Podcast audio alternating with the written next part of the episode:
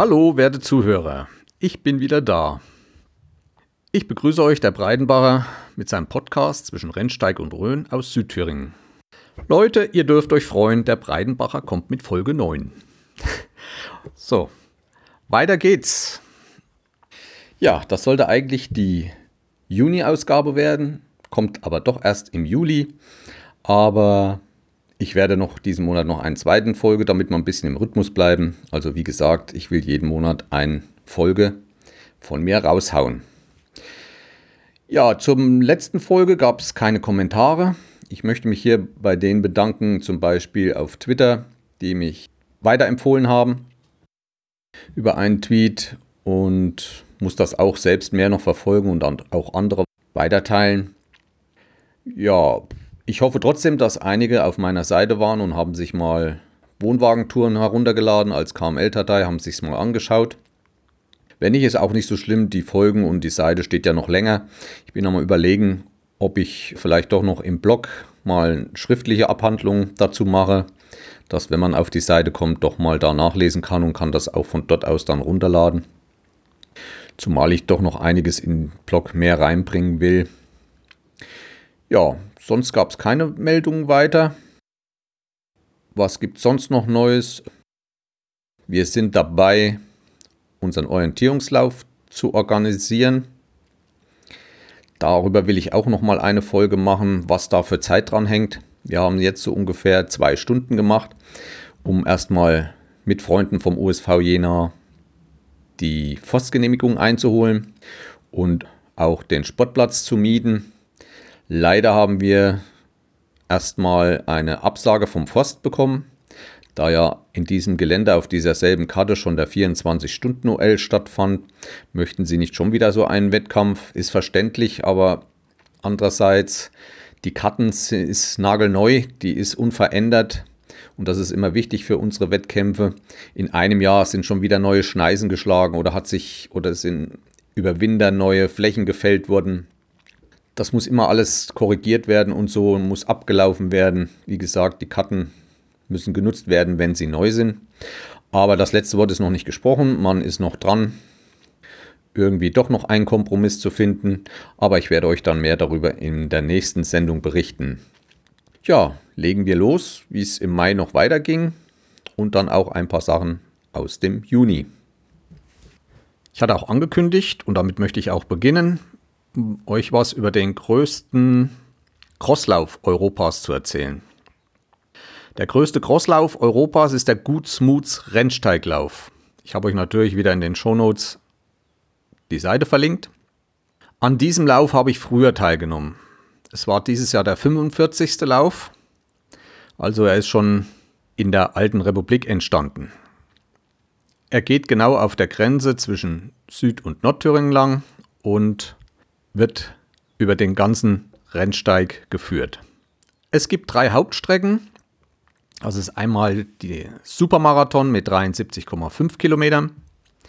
Dann gibt es den Marathon mit 42,2 Kilometern und den Halbmarathon mit 21,1 Kilometern. Warum größte Crosslauf? Wir kennen ja viele Marathons und so weiter in den Städten und auch andere, aber der Gutsmutsrennsteiglauf hat die Besonderheit, dass er fast nur im Gelände stattfindet, also geht kaum mal durch eine Ortschaft. Der große Supermarathon zum Beispiel startet in Eisenach. Morgens um 6 geht das los. Und dann gibt es erstmal mächtige Bewältigung, um auf den Rennsteig von Eisenach hochzukommen. Und der ganze Lauf ist wirklich nur auf Wiese und Wald und durchquert einmal in Oberhof die Sportanlagen. Das ist auch die einzige Ortschaft, die bei, diesem langen, bei dieser langen Strecke durchlaufen wird. Ansonsten wird keine Ortschaft groß berührt. Beim Marathon ist das schon etwas anders. Da geht es einmal durch Neustadt und noch so zwei andere kleine Ortschaften. Und der Halbmarathon, der startet in Oberhof und der startet mitten in der Stadt in Oberhof und berührt dann auch keine Ortschaft mehr. Der Marathon startet übrigens in Neuhaus am Rennsteig. Die Läufer kommen genau entgegengesetzt von den Supermarathonläufern ins Ziel. Und das große Ziel ist jedes Jahr Schmiedefeld am Rennsteig. Und da kommen wirklich alle zusammen. Die Teilnehmerzahl schwankt immer ein bisschen, aber so insgesamt glaube ich, gestartet sind dies Jahr um die 15.800 Teilnehmer auf verschiedenen Strecken. Auch die Laufstrecken sind nicht das einzige.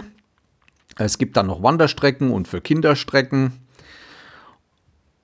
Aber guckt euch das am besten selbst mal auf der Seite an, einfach unter dem Menü Wettkampf Strecken. Auf dem Supermarathon waren dies Jahr 2171 Teilnehmer unterwegs, Marathon 3314 und Halbmarathon 6523 Läufer. Ja, der Halbmarathon ist immer der beliebteste und die Organisatoren versuchen auch schon seit Jahren äh, Leute vom Halbmarathon umzuschwenken auf Marathon. Die machen da äh, richtige Workshops. Wer halt noch nie Marathon gelaufen ist und möchte doch mal versuchen, wie er das angehen soll. Besonderer beim Gutsmuts Rennsteiglauf, warum erzähle ich euch? Äh, wie gesagt, ich habe früher schon mal dran teilgenommen. Ich habe, glaube ich, auch mal fünfmal den langen.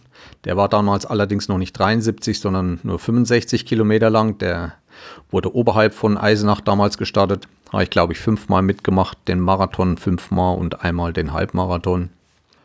Bei mir ist so, ich kenne die Strecken auch durch viel Wandern und so. Es ist meine Heimat ich sehe keinen Sinn, ich bin Volkssportler und dann immer wieder mich jedes Jahr neu um eine neue Zeit zu laufen oder sonst was. Ja, das, das Flair ist schon sehr schön bei diesem Lauf, aber ich laufe lieber mal eine neue Strecke, wo ich noch nicht war. Zum Beispiel Harzgebirgslauf habe ich noch vor, mal wieder teilzunehmen. Aber teilnehmen tut jedes Jahr Dieter. Ihr kennt ja Dieter, ich hatte ja schon eine Folge gemacht. Es war die Folge 5. Und die da ist, äh, wir kommen der aus der Laufszene und der Orientierungslauf kam dann erst später. Und Dieter hat dieses Jahr mit seinen 78 Jahren zum 37. Mal an diesem Lauf teilgenommen. Dieter startete dieses Jahr in der Altersklasse 75-Jährigen er belegte total, also von allen Läufern über die Marathonstrecke, den 2327. Platz und in seiner Altersklasse belegte er den 15. Platz in einer Zeit von 6 Stunden und 40 Minuten mit 78 Jahren über die Marathonstrecke. Bis vor ein paar Jahren ist er auch noch den Supermarathon gelaufen, aber vor zwei, drei Jahren ist er dann doch auf den Marathon umgestiegen. Und das Besondere bei Dieter ist halt, er läuft das Ding in Sandalen. Nicht in irgendwelchen super Hightech Laufsandalen, sondern in Sandalen aus dem Discounter der berühmten Kette mit D. Ja, meine Aufgabe ist es dabei, ihn immer zum Start zu fahren. Also früh morgens fahren wir dann hier los und ich fahre ihn nach Neuhaus am Rennweg. Das ist in so ungefähr eine Stunde, anderthalb wunderschöne Landschaft schon bei der Fahrt. Und begleite ihn dann zum Start und helfe ihm Stadtunterlagen holen und so weiter. Und dann ist er losgezockelt. Ich habe dieses Jahr mal wieder meine GoPro dabei gehabt und habe mal einige Aufnahmen von ihm gemacht beim Start. Und nachmittags hole ich ihn natürlich in Schmiedefeld ab, im Ziel. Und auch da hatte ich die GoPro dabei und habe ihn gefilmt. Den Film habe ich verlinkt in den Show Notes, könnt ihr euch anschauen man muss eben vor diesem Alter wirklich den Hut ziehen, dass er da diese Strecke noch bewältigt.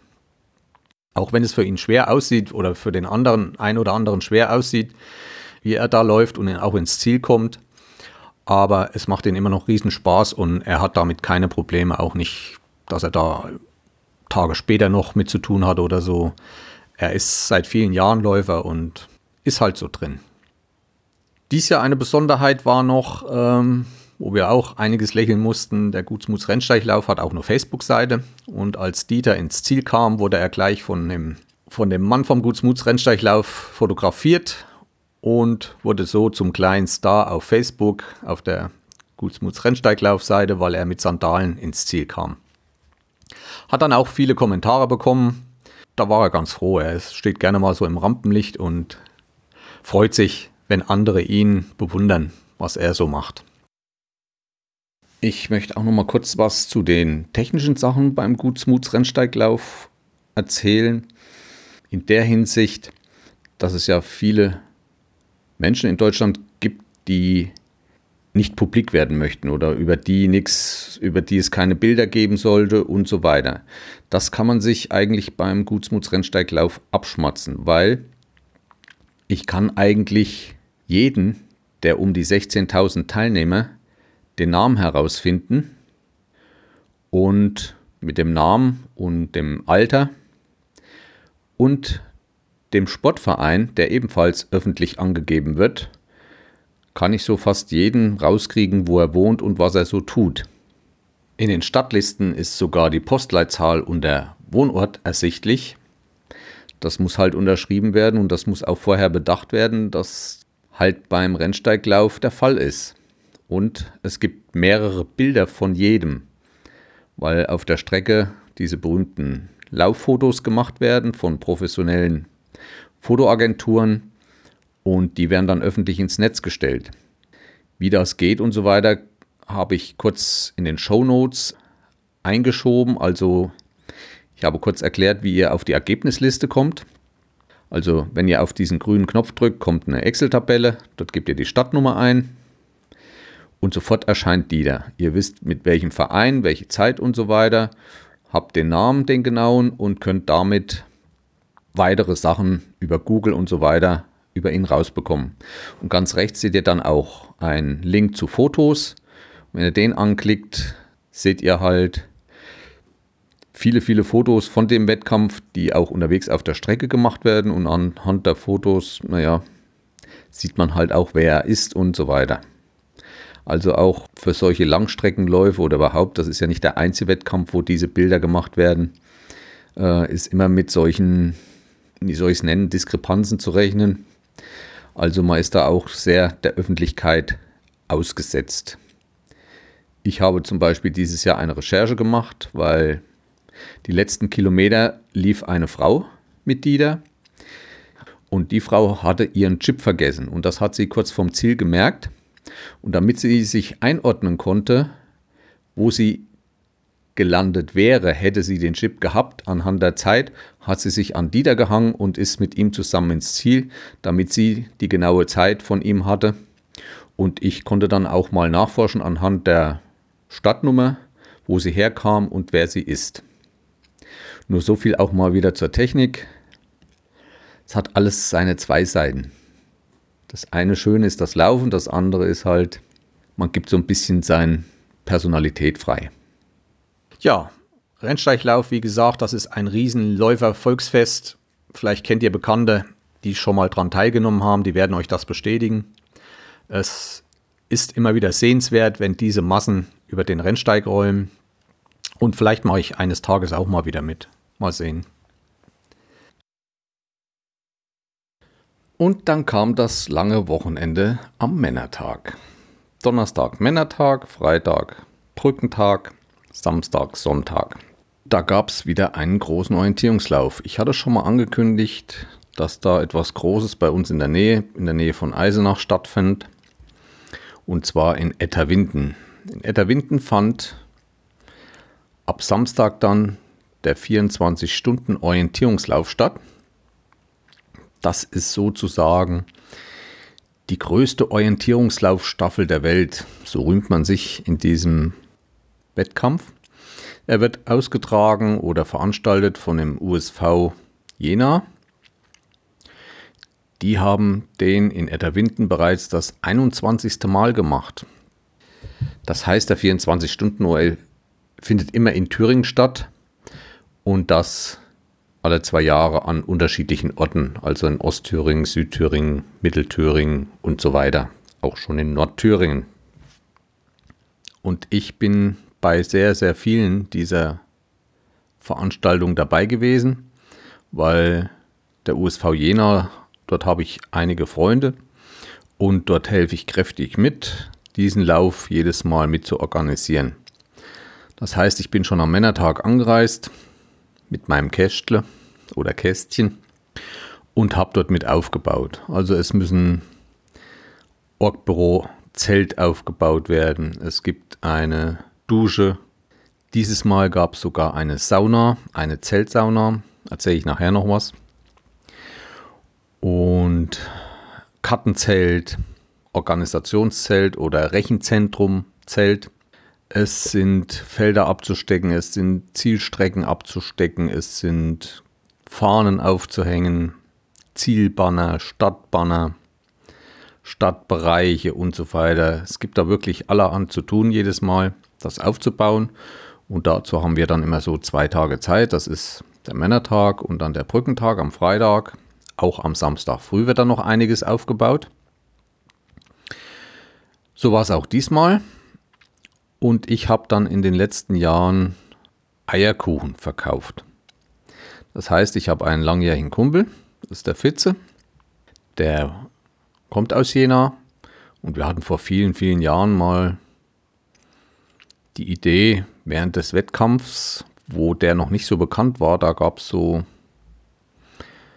ja, sechs, acht oder zehn Mannschaften, die daran teilnahmen, mit je sechs Mann. Und dort haben wir Vollverpflegung bereitgestellt, also eine Küche und so weiter. Und was soll man solchen Sportler während eines Wettkampfs bieten? Die meisten wollen dann halt Nudeln, wenig Fleisch eigentlich und was Süßes. Und da sind wir auf die Idee von Eierkuchen gekommen.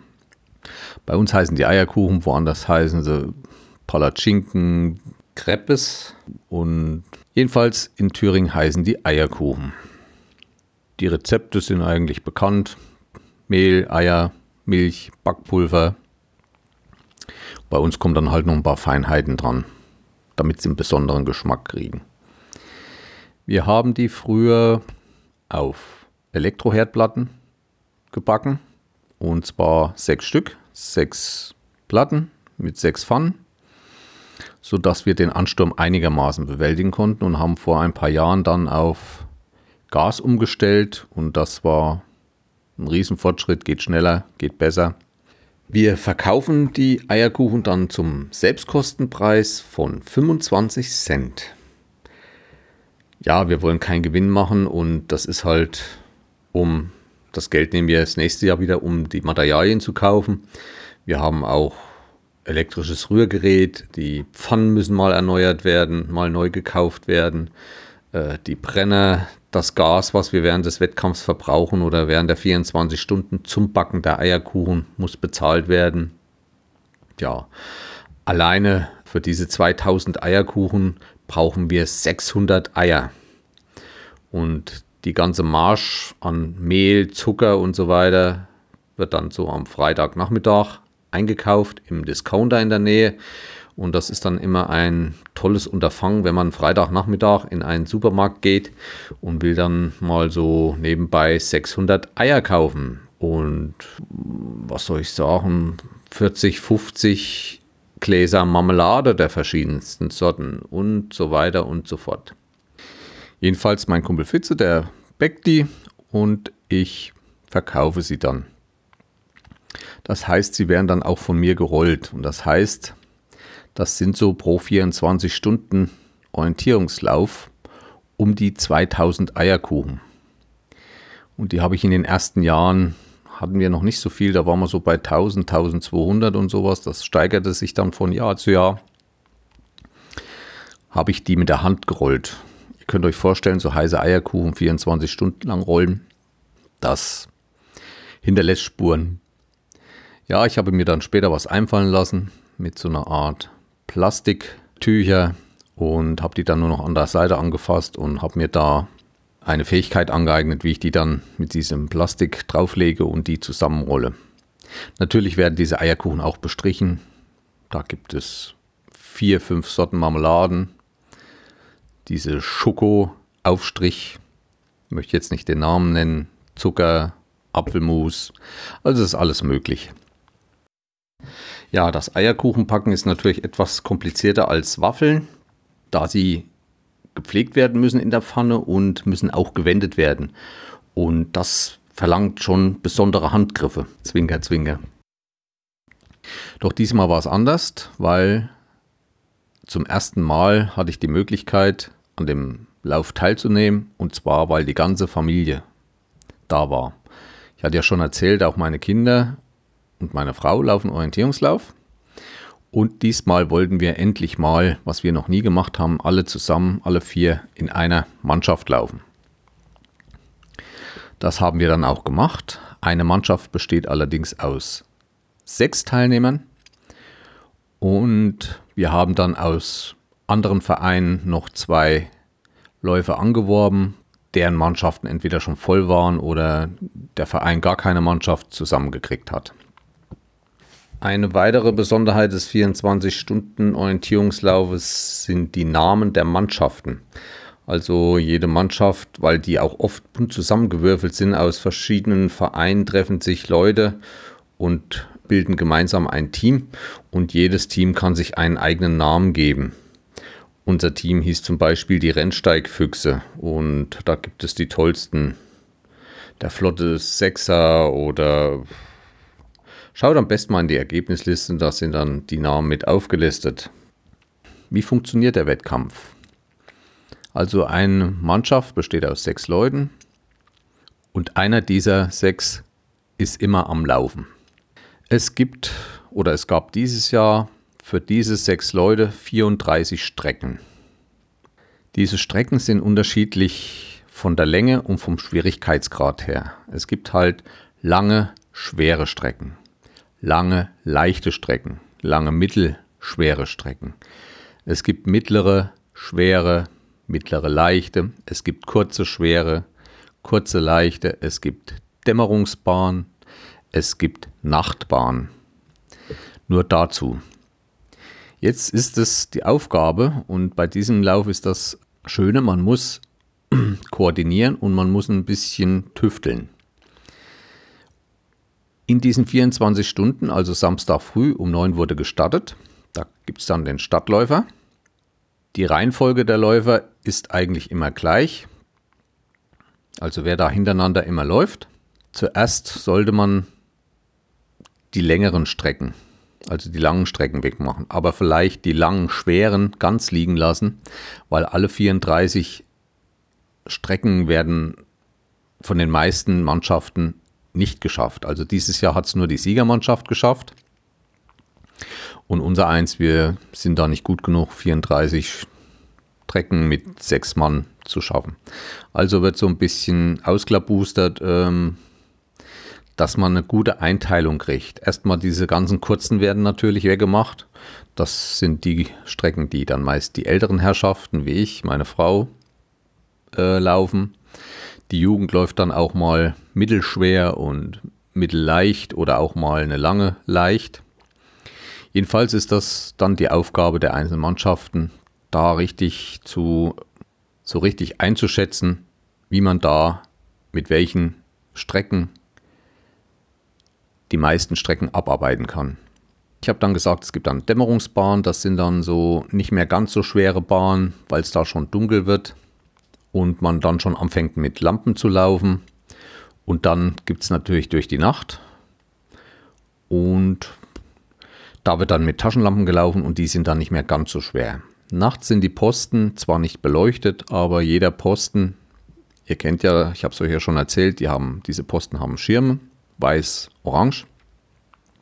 Und da sind dann Reflektoren angebracht, sodass man die eigentlich vom Weiden nur beim Anleuchten schon ziemlich gut sieht. Ich bin während des Wettkampfs viermal zum Einsatz gekommen, also ich bin vier Strecken gelaufen und es hat auch gereicht. Ich hätte fast noch eine fünfte machen müssen, aber wie gesagt, das weiß man vorher nicht. Ja, das mal kurz zum Erklärung des Wettkampfes. Ich war kein Stadtläufer, ich war dann der dritte Läufer, sodass ich zum Start am Samstag früh um 9 Uhr Zeit hatte, mit meinem Kopter alles zu filmen, weil das doch wirklich imposant ist. Das heißt, ähm, es gibt einmal die 24-Stunden-Staffel, die wirklich 24 Stunden lang, die sechs Mann laufen. Und es gibt dann noch eine 12-Stunden-Orientierungslaufstaffel, die mit vier Mann, glaube ich, äh, besetzt ist weil manche nicht in der Nacht laufen wollen oder dadurch auch das Mindestalter runtergesetzt ist bei diesen zwölf Stunden Staffeln, sodass auch jüngere Kinder und Jugendliche dort mitlaufen können. Dann gibt es noch Kinderstaffeln und zum ersten Mal konnten da vier Kinder, also ab H10, starten, die dann untereinander, ich weiß nicht wie lang, sind die vier Stunden gelaufen oder so, jedenfalls so um die 800 Teilnehmer. Um 9 Uhr Samstag früh war der Start. Ich war da mit meinem Copter unterwegs und habe das alles gefilmt. Ich verlinke euch diese Videos, könnt ihr euch anschauen. Sonst zwischen den Läufen bin ich dann auch noch mit meiner GoPro rumgelaufen und habe da Aufnahmen gemacht. Bin da auch mal hinter Wettkämpfern her, wie das so abläuft. Durchs Kartenzelt. Das Kartenzelt ist sehr interessant. Da müssen dann alle Karten für diese ganzen Mannschaften bereit liegen. Und das sind ja nicht wenige. Und diese ganzen unterschiedlichen Strecken, lang schwer, kurz schwer, kurz leicht, mittel, da sind ja Strecken schon eingezeichnet, die der Kartenleger vorher erstellt hat, so dass dort viele unterschiedliche verschiedene Karten mit verschiedenen Strecken sind und diese Karten Übrigens, äh, in der nächsten Folge werde ich mal mehr auf Karten eingehen und werde mal erklären, wie so eine Orientierungslaufkarte funktioniert. Diese Karten sind dann diese roten Kreise eingezeichnet, die mit Linien verbunden sind, wo diese Posten abgelaufen werden müssen. Und jede Strecke hat ja da andere Reihenfolgen, andere Posten im Wald. Tja, und 24 Stunden ging es dann. Wir hatten ein Wahnsinnsglück. Es hat nicht einmal geregnet, es war toller Sonnenschein. Und das Schöne bei dem Wettkampf ist auch, es kann keiner ausreisen zwischen dem Wettkampf. Das heißt, alle sind auf einem riesen Zeltplatz und wer gerade nicht läuft, geht essen, geht duschen, kann sich mal mit anderen ausgiebig unterhalten, was bei anderen Wettkämpfen nicht so der Fall ist. Erstens mal durch die unterschiedlichen Zeiten, wo man sowieso läuft. Man hat ja unterschiedliche Startzeiten. Manche sind gleich als Erste dran, sind dann nach dem Wettkampf gleich wieder verschwunden. Entweder sind die untergebracht in der Pension, auf einem anderen Zeltplatz, in Schulen, in Turnhallen, sodass eigentlich bei manchen Wettkämpfen sich bestimmte Leute gar nicht treffen. Und hier ist das halt anders. Man hat zwischendurch viel Zeit zu debattieren und zu diskutieren über andere Sachen. Und das macht auch diesen Flair dieses Wettkampfs aus, was halt bei anderen nicht so stark ist. Viel treffen sich dann beim Essen, weil früher haben wir Selbstverpflegung gemacht, also haben wir das auch noch mitgemacht, Nudeln gekocht und so weiter rund um die Uhr. Und jetzt überlassen wir das bestimmten gastronomischen Einrichtungen in der Gegend. Diesmal war es die Dorfgaststätte und die Vereine, Feuerwehrverein, Sportverein, die das übernommen haben, die auch das Equipment hatten, also Kocher und Rost, so dass es 24 Stunden lang Nudeln mit Gulasch, Nudeln mit äh, vegetarischen Soßen, Bredel, Bratwürste, Tee, Kaffee, Kuchen und vieles mehr ständig, also rund um die Uhr diese 24 Stunden gab, sodass man sich ständig verpflegen konnte, weil ja jeder unterschiedlich aus dem Wald kommt, meistens dann duschen geht und sich dann doch etwas für den nächsten Lauf einverleibt. So, eine weitere Neuigkeit diesmal war eine Zeltsauna. Das war eigentlich mehr eine Werbeaktion von einem der Organisatoren. Ich verlinke auch nochmal diese Firma mit in meinen Show Notes, wer sich sowas, wer sich für sowas interessiert.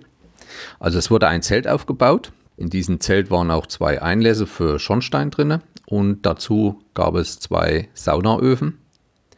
Wir haben allerdings nur einen angeschlossen. Wenn er zusammengebaut ist, ist er 50 mal 50 mal 30 cm breit oder tief gewesen, der Ofen. Es waren Steine dabei, die man reinlegen kann. Der Schornstein wurde ineinander gesteckt und die ganze Sache wurde mit Holz befeuert. Ich habe auch mal ein Bild mit reingemacht, wie das aussieht. Weiterhin gibt es dann zu dieser Sauna auch äh, diese Sitzbänke, um in verschiedenen Höhen in dem Zelt sitzen zu können. Ja, und das wurde sehr, sehr gut angenommen, diese Sauna, weil es gab nur kaltes Wasser diesmal bei den Duschen. Sonst die Jahre haben wir auch mal, wenn es kälteres Wetter war, ein Durchlauferhitzer mit Kraftstrom angeschlossen, sodass es auch immer so ein bisschen lauwarmes Wasser gab. Diesmal war das Wetter so gut, dass wir das außer Acht gelassen hatten, weil auch an der Stelle, wo wir die Dusche aufgebaut hat, schwer Kraftstrom ranzukommen ist. Hätten zu lange Zuleitungen gebaut werden müssen und das ging diesmal nicht. Aber nachts ist es dann doch etwas frischer und es kostet einige Überwindung, da unter so eine eiskalte Dusche zu gehen. Übrigens äh, wird auch Seife gestellt.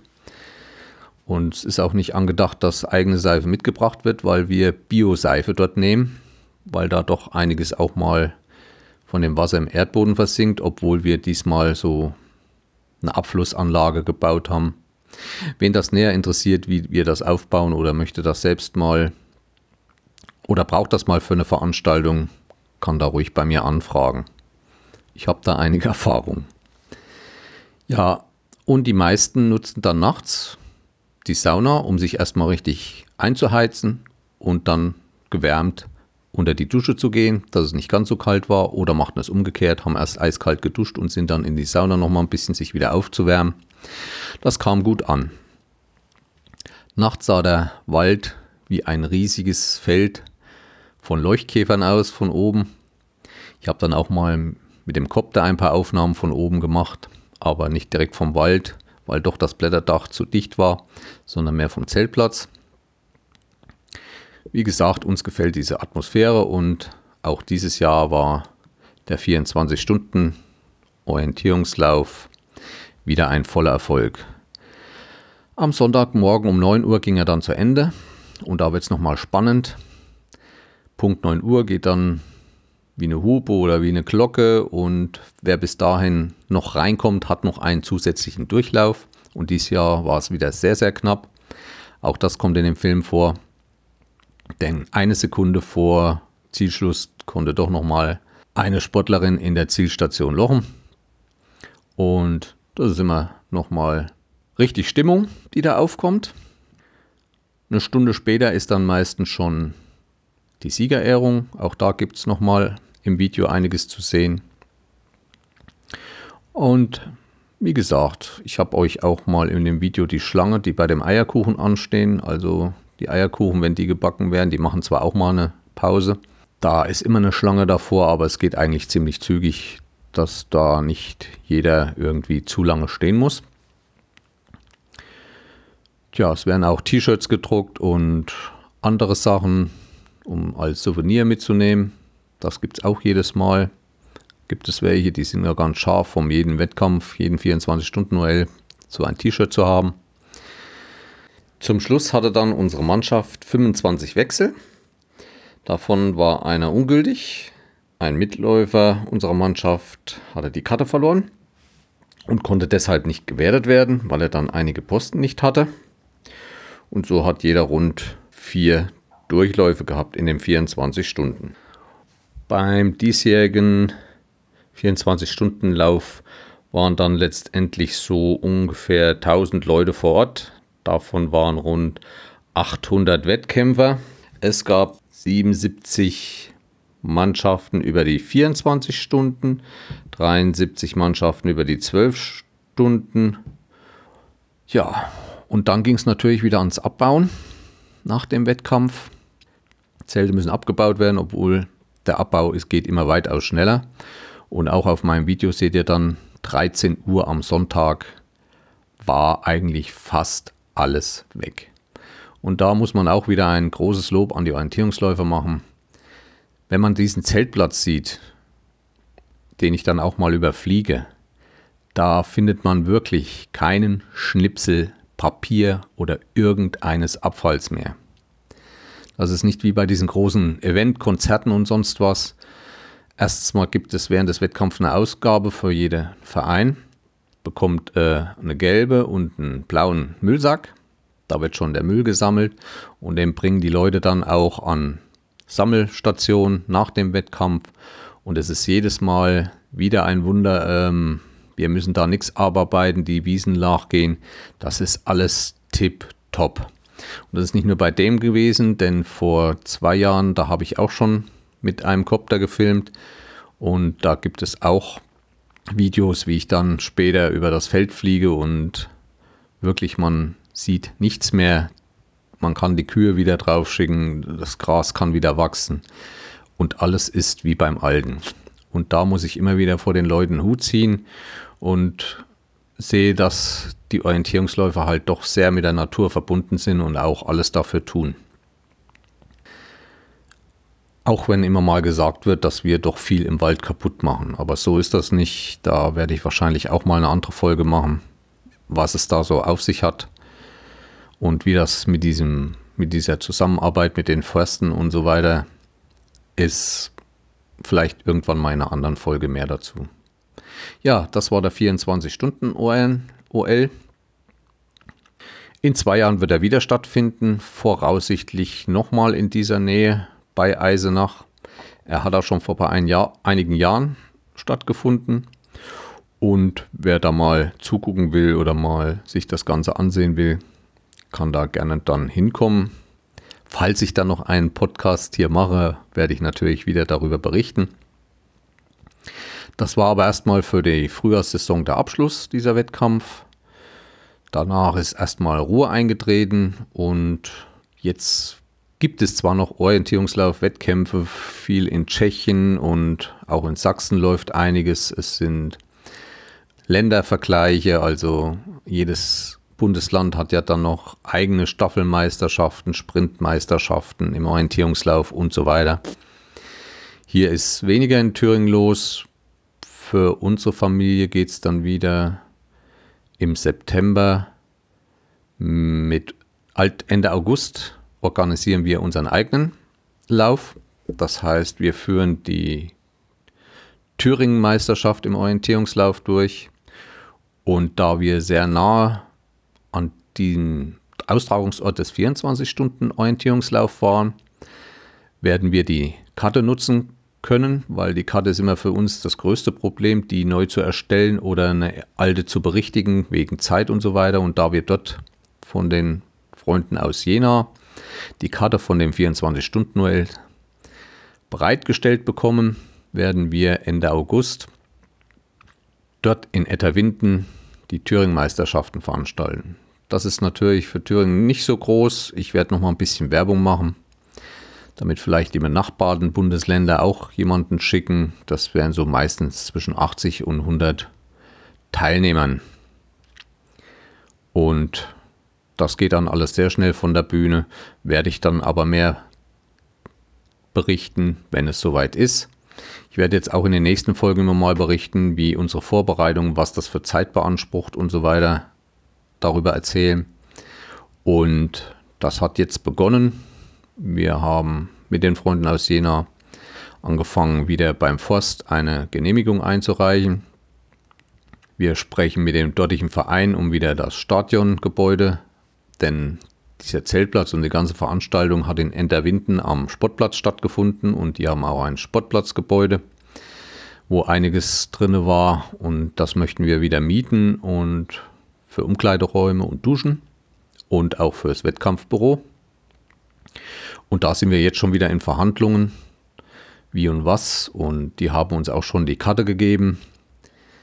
Der Kartenleger ist bei uns ein, eine Sportfreundin aus Dresden, die in Dresden wohnt, mal hier auch tätig war in unserem Bereich, die das gerne macht. Die arbeitet die Strecken aus. Da haben wir die Karten schon zugeschickt und wie gesagt, die Arbeit hat begonnen und das ist immer sehr viel Arbeit. Aber davon beim nächsten Mal mehr, wenn ich vielleicht auch über die Karten erzähle. Ja, das war's zu Edda Winden. So, nun möchte ich nochmal zu einer anderen Sache kommen. Und zwar, wer die Hörmupfel von der lieben Dotti, die Folge 180 gehört hat, da ging es auch kurz um die Geierwalli, sag ich immer, aber Geierley heißt diese lange Hecke, Hängebrücke im Hunsrück. Sie hat da erzählt und war dort. Und es kam, dass ich Zeitung las und dort wurde angekündigt, dass es in Asbach, das ist ein, auch ein Ortsteil von meiner Stadt im Nachbarort, auch eine Hängebrücke geplant ist. So in der Art von dieser Geierley. Und da habe ich mir gedacht, naja, in der Zeitung wurde einiges gesagt, wo von wo nach wo die führen sollte. Und da ich ja einen Kopter habe, habe ich gedacht, na dann gehe ich doch einfach mal drüber. Und so bin ich dann einen Sonntag nach Etterwinden, also nach dem Orientierungslauf, dem 24-Stunden-OL, bin ich dann dorthin gefahren, Sonntagnachmittag. Es wundert einen immer, es ist kein Betrieb, ne? schönstes Wetter. Das ist so eine Wandergegend dort auch bei uns, aber ein Wanderpärchen gesehen und sonst niemand. Aber wahrscheinlich gehen dann die meisten doch ins Schwimmbad, anstatt zu wandern. Jedenfalls hatte ich dort eine gute Stadtfläche und habe meinen Kopter gestartet und bin da die zukünftige Brücke mal lang geflogen. Habe mich auch in der Mitte stehen lassen, habe nach links und rechts geschaut, um mir mal einen Eindruck zu verschaffen, wie das mal aussehen könnte. Natürlich darf man davon nicht ausgehen, dass jetzt das genau die Führung der Brücke sein wird, weil dort glaube ich nicht, dass man die anbringen kann an der Stelle, wo ich geflogen bin. Die wird doch etwas anders verlaufen, aber so einen kleinen Eindruck kann man sich schon mal verschaffen. Ja, das war auch wieder ein Sonntag, also hatte ich auch wieder was zu tun mit Schneiden, Videoschneiden und so weiter. Auch das Video von Dieter vom Rennsteiglauf musste geschnitten werden. Von Etterwinden, von dem 24-Stunden-Lauf musste geschnitten werden. Das ist alles immer viel Arbeit. Aber es macht mir Spaß. Und Wer mal wissen will, wie ich das mache, mit welchem Programm und so weiter, kann mich ruhig anfragen.